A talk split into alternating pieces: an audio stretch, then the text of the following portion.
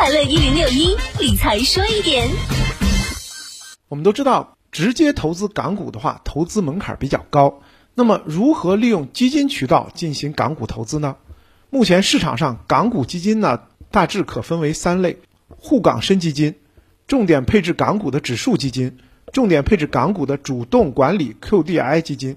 那么，目前基金名称当中包含沪港深的基金有一百零五只。如何进行选择呢？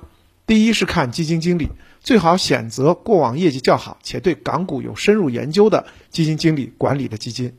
第二是投资布局，在 A 股和港股两地市场掘金，灵活性大增，也考验基金经理的能力。最好选择能够灵活掘金港股和 A 股两地机遇的基金经理管理的产品。第三看主题，有些基金专门布局某一主题，比如说农业主题精选、大消费、核心资源、互联网、智慧生活等。您看好哪个行业哪个主题就选哪只。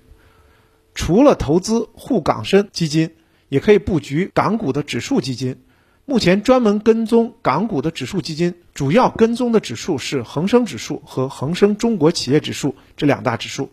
对于想投资港股市场、跟踪港股大盘的投资者，恒生指数、恒生国企指数的相关指数基金是最简单合适的投资品种。目前基金市场也有多只跟踪这两只指数的基金供您选择。理财说一点，我是程涛。